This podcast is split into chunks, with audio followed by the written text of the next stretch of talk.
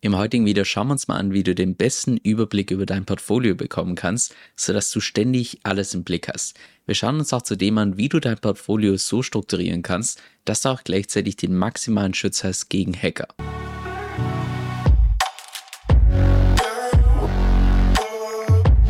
Falls du neu bist auf meinem Kanal, hier geht es primär um DeFi, Decentralized Finance oder anders ausgedrückt, wie du einfach mehr aus deinem bestehenden Kapital rausholen kannst. Aber hin und wieder mache ich auch mal wieder so ein allgemeineres Video, wie jetzt beispielsweise das hier heute, was dir hoffentlich das Leben im Kryptomarkt so ein Stück weit einfacher macht. Und falls dir das zusagt, dann lade ich dich herzlich ein, um auf Abonnieren zu klicken. Und mit dem lass uns auch direkt ins heutige Video reinstarten. Falls du schon ein bisschen länger im DeFi-Space unterwegs bist, kennst du sicher schon D-Bank.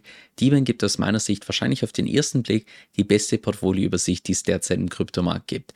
Die kann man allerdings noch so ein bisschen optimieren und genau darum geht es im heutigen Video. Und zwar gerade für die Leute, die vielleicht D-Bank noch nicht kennen, da kannst du hier oben deine Adresse eingeben. Dann siehst du hier beispielsweise den derzeitigen Portfoliowert.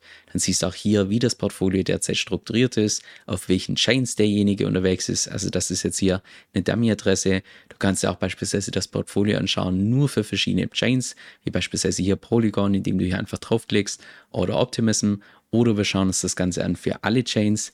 Dann siehst du hier auch, welche Tokens derjenige derzeit in seiner Wallet hält. Du siehst auch hier dann noch verschiedene DeFi-Protokolle, die er verwendet. Die sind ja alle übersichtlich aufgelistet bis hin zu verschiedenen NFTs, also welche NFTs derjenige derzeit hält, genauso auch auf welcher Chain er diese NFTs hält, bis hin zur Transaktionshistorie, wo du im Prinzip nachvollziehen kannst, welche Transaktionen derjenige zu welchem Zeitpunkt entsprechend gemacht hat. Und hier sehen wir schon, ui, der wird ziemlich zugespammt mit irgendwelchen Scam-Tokens und Scam-NFTs. Jetzt, damit dir die Bank die Übersicht auch für dein Portfolio anzeigt, gibt es drei verschiedene Möglichkeiten, wie du das machen kannst. Erste Möglichkeit, dass du einfach hier oben im Suchfeld, dass du hier deine Adresse einfügst, also einfach kurz aus der Metamask oder Rabbit kopieren, hier einfügen und dann wird dir dein Portfolio dargestellt. Zweite Möglichkeit, dass du deine Web3-Wallet, wie beispielsweise Metamask oder Rabby, dass du die damit einfach direkt verbindest. Kann man theoretisch machen. Ich persönlich habe das noch nie benutzt, weil ich es nicht einsehe, für irgendwelche anderen Webseiten meine Wallet entsprechend zu verbinden, aber es ist ebenfalls eine Möglichkeit. Oder dritte Möglichkeit, wenn du dir einfach mal den Link ein bisschen genauer anschaust, dann stellst du auch fest, dass der relativ einfach aufgebaut ist. Hier kommt zunächst mal dbank.com Schrägstrich Profile und danach kommt die entsprechende Adresse. Das heißt, wenn du deine Adresse weißt, ich habe dir auch by the way diesen Link unten in der Beschreibung verlinkt, da kannst du einfach hier zum Schluss deine Adresse hinzufügen für unterschiedliche Adressen, die du hast und so kannst du das einfach hier oben in der Suchleiste eintragen und dann bekommst du direkt die Übersicht zu deinem Portfolio. Jetzt das Portfolio, was wir uns gerade gemeinsam angeschaut haben, würde ich persönlich beispielsweise nie so aufbauen, wie es aufgebaut wurde, schon rein aus Sicherheitsgründen nicht. Das ist eher so die Kategorie, ich sag mal, Ego-Wallet, dass man alles direkt auf eine Adresse packt, sodass man direkt hier oben sieht, boah, du hast die Million hier geknackt, kannst du selbst erstmal einen Schulterklopfer geben und auch an die Leute, die vielleicht deine Adresse kennen, dass du da einfach nochmal ich würde mal sagen, so eine Wallet hier einfach so ein bisschen was mit Ego zu tun, aber rein aus Sicherheitsgründen ist das Ganze alles andere als optimal aufgebaut. Auch hier ein zweites Beispiel, das ist ja beispielsweise die Adresse von Michael, dem Founder von Curve. Und wie du hier schon siehst, er hat sich sogar hier einen eigenen Namen gegeben mit seinen knapp 200 Millionen, die er derzeit hier auf dieser Wallet hat. Aber auch hier, wenn du dir dieses Portfolio mal anschaust, sicherheitstechnisch alles andere als optimal aufgebaut, weil jedes von diesen einzelnen DeFi-Protokolle, das er da verwendet, jedem einzelnen von diesen DeFi-Protokollen gibt er im Prinzip eine Berechtigung zu den ganzen Smart Contracts, die du dir auch beispielsweise jederzeit in Rabby anschauen kannst. Das sind ja beispielsweise die Berechtigungen von einer alten Adresse von mir, wo du dann siehst, welchen DeFi-Protokollen ich entsprechend hier Berechtigung gegeben habe, dass die auf verschiedene Assets hier entsprechend zugreifen können. Und wie du hier in dieser Liste erkennen kannst, ist es im DeFi-Space mehr die Regel als die Ausnahme, dass du tatsächlich verschiedenen Smart Contracts bzw. verschiedenen DeFi-Protokollen unlimitierten Zugang gibst zu verschiedenen Tokens. Wie jetzt beispielsweise nehmen wir mal das hier als Beispiel. Hier habe ich in einem Smart Contract von Curve unlimitierten Zugang gegeben zu dem Token USDT auf der Ethereum Blockchain. Würde jetzt im Worst Case bedeuten, wenn ausgerechnet dieser Smart Contract, den ich hier benutzt habe, wenn der exploited wird, wäre der Worst Case der, dass der Hacker hier nicht nur sämtliche Funds stehen kann, die innerhalb von diesem Smart Contract sind, sondern womöglich auch Tokens, die bei mir in meiner Wallet sind, welche hier USDT komplett freigegeben habe in unbegrenzter Höhe. Das ist auch übrigens der Hauptgrund, warum ich persönlich behaupte, dass diese Adresse hier von Michael mit diesen 200 Millionen eine reine Ego-Wallet ist. Wer rein sicherheitstechnisch hier ist das alles andere als optimal aufgebaut. Wer hat hier beispielsweise Curve-Tokens in seiner Wallet in Höhe von knapp 17 Millionen. So, den Curve-Token hat er freigegeben für ABV2. Wir sehen es hier bei Curve hat er den nochmal freigegeben, bei Frax Land, bei Inverse, bei StakeDAO und so weiter und so fort. Das heißt, für unterschiedlichste DeFi-Protokolle hat hier den Curve-Token freigegeben. Und wenn er das tatsächlich in unlimitierter Menge gemacht hat, wie es im DeFi-Space bei den meisten Protokollen der Standard ist, wäre der Worst Case der, dass wenn irgendein DeFi-Protokoll hier exploitet wird, dass er womöglich sogar hier seine Curve-Tokens aus der Wallet entsprechend verlieren könnte. Das heißt, sicherheitstechnisch hier alles auf einer Adresse zu machen mit unterschiedlichsten DeFi-Protokollen, alles andere als empfehlenswert. Jetzt für irgendwelche Wallets, wo vielleicht nur ein paar tausend drauf sind, ja, also ich meine, da lässt sich drüber streiten, inwiefern das tatsächlich sinnvoll ist, diese paar tausend noch extra aufzuteilen auf unterschiedliche Adressen. Aber ich würde mal behaupten, gerade wenn es um etwas größere Summen geht, sagen wir mal im 6, 7, 8 oder vielleicht sogar 9-stelligen Bereich, da würde ich persönlich das auf jeden Fall splitten, dass ich pro Adresse nur ein einziges Protokoll verwende. Würde beispielsweise bedeuten, dass du einfach deine Hardware-Wallet nimmst, wie beispielsweise dein Ledger, Trezor, Bitbox und so weiter. Da hast du ja automatisch ganz viele Adressen, die über den gleichen Seed laufen. Das sind dann einfach deine Hardware-Wallet mit dem Computer entsprechend verbindest.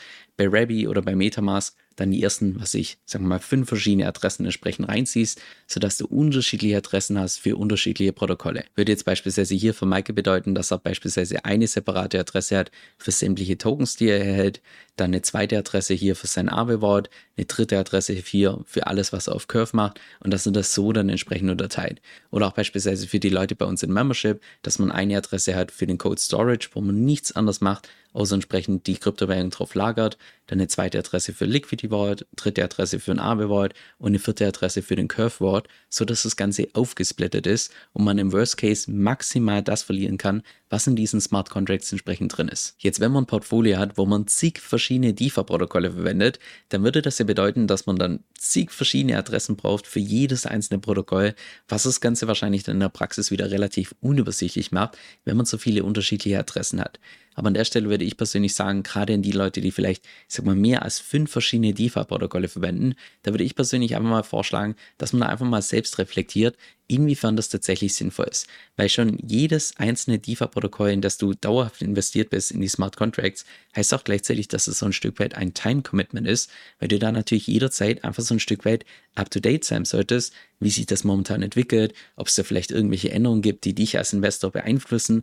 Also ja, jedes einzelne Protokoll, in das du investiert bist, ist natürlich auch so ein Stück weit State of One. Von daher fahre ich da persönlich viel besser nach dem Motto, weniger ist mehr, ein paar richtig gute Protokolle, anstatt hier irgendwie 20 verschiedene, die vielleicht teilweise nur halblebig dastehen. Die Bank hat allerdings aus meiner Sicht bei der Portfolioübersicht einen entscheidenden Nachteil, und zwar dann, wenn es um Wards geht wie jetzt beispielsweise hier bei Liquidity, da hat jemand 30 Ether Berlin, einen Kredit aufgenommen in Höhe von ja, knapp 27.000 Dollar.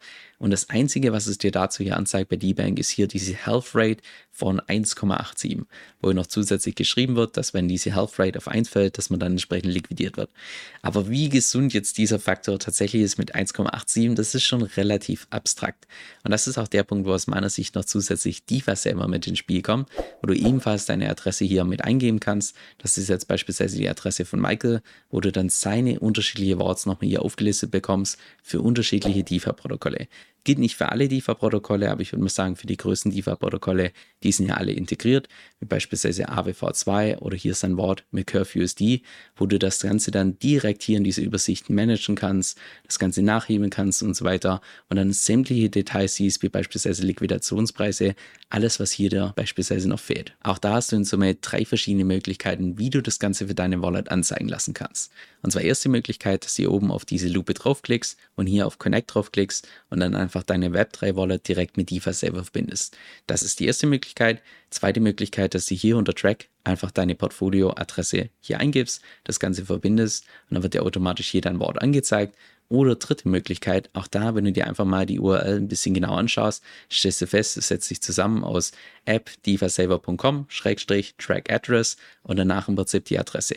Auch den Link habe ich dir unten in der Beschreibung verlinkt, da kannst du dann einfach hinten dran deine Adresse fügen und dann siehst du für jede andere Adresse, die du hier eingibst, siehst du dann automatisch, wie die ganzen Worts aufgebaut sind und bekommst diese Portfolioübersicht. So, und wenn du das Ganze dann unterteilt hast, dass du für jedes Protokoll eine separate Adresse von deiner Hardware-Wallet entsprechend verwendest, dann würde ich dir persönlich empfehlen, dass du bei deinen Lesezeichen noch zusätzlichen Ordner stellst, wie jetzt beispielsweise hier genannt Portfolio, wo du dann den Direktlink zu deiner ersten Adresse bei D-Bank verlinkst, die zweite Adresse, die dritte Adresse, genauso auch beispielsweise den Direktlink zu deinem Liquidity Vault, zu deinem Aave Vault, Curve Vault. Und wann immer du irgendwas über dein Portfolio wissen möchtest, einfach hier Rechtsklick auf den Portfolio-Ordner, alles öffnen in einem separaten Tab. Und dann wird alles parallel geöffnet und du siehst für jedes einzelne, für jeden einzelnen Teilbereich von deinem Portfolio, siehst du ganz genau, wie das derzeit aussieht. So handhabe ich das beispielsweise mit meinem eigenen Portfolio, dass ich jeden Morgen, wenn ich meinen Computer anmache, hier mein Portfolio öffne in den unterschiedlichen Tabs, dass ich einmal kurz reinschaue und dann ganz genau weiß, wie das aussieht. Aber nur weil ich das so mache, heißt es jetzt nicht, dass es der einzig richtige Weg ist, sein Portfolio zu managen. Das ist nur eine von vielen Möglichkeiten. Und ich glaube, das ist einfach ein Thema, wo jeder so ein Stück weit seinen eigenen Weg finden darf. Das ist hier beispielsweise nur eine Möglichkeit, die dir einerseits erlaubt, dass du den Überblick behältst und zweitens auch einfach sicherheitstechnisch, dass du da optimal aufgestellt bist. Ich selbst habe mein Portfolio auch noch zusätzlich in einem Google Sheet, aber das Google Sheet ist jetzt weniger dazu da, jetzt irgendwie einen Überblick zu bekommen, sondern mehr, dass ich da einfach, ich sag mal, bessere strategische Entscheidungen treffen kann, dass ich verschiedene Sachen durchkalkulieren kann. Das ist der primäre Zweck von diesem Google Sheet. Und es ist ein Welten mehr Aufwand, das Ganze mit einem Google Sheet zu managen im Vergleich zu D-Bank und DeFi selber, weil wenn es gerade um einen Überblick gibt, dass man einfach sein Portfolio so ein Stück weit im Blick hat, denke ich, ist die Kombination aus DeFi Saver und D-Bank the way to go. Ich bekomme auf YouTube relativ häufig Fragen im Sinne von, du Kevin, welche Exchange kannst du denn empfehlen? Was nutzt du selbst eigentlich zum Auscashen? Welche Wallet verwendest du? Wie mache ich das am besten jetzt mit meiner Steuererklärung? Lauter solche Fragen. Und genau deshalb habe ich dazu eine separate Seite erstellt, wo ich alle Krypto-Tools und Krypto-Services, die ich derzeit benutze, entsprechend aufgelistet habe, auch mit den entsprechenden Tutorials. Und das werde ich auch in Zukunft regelmäßig updaten, sodass du jederzeit weißt, welche Services ich derzeit im Kryptomarkt benutze. Der Großteil von diesen Tools ist im Übrigen auch umsonst, das heißt, das kann jeder nutzen. Jetzt, falls du da mal selbst reinschauen möchtest, dann geh einfach auf meine Homepage kevinsoe.com-tools, das ist K-E-V-I-N soe.com Schrägstrich T-O-O-L-S. Und da kannst du dann einfach mal selbst durchschauen und schauen, was für dich selbst relevant ist.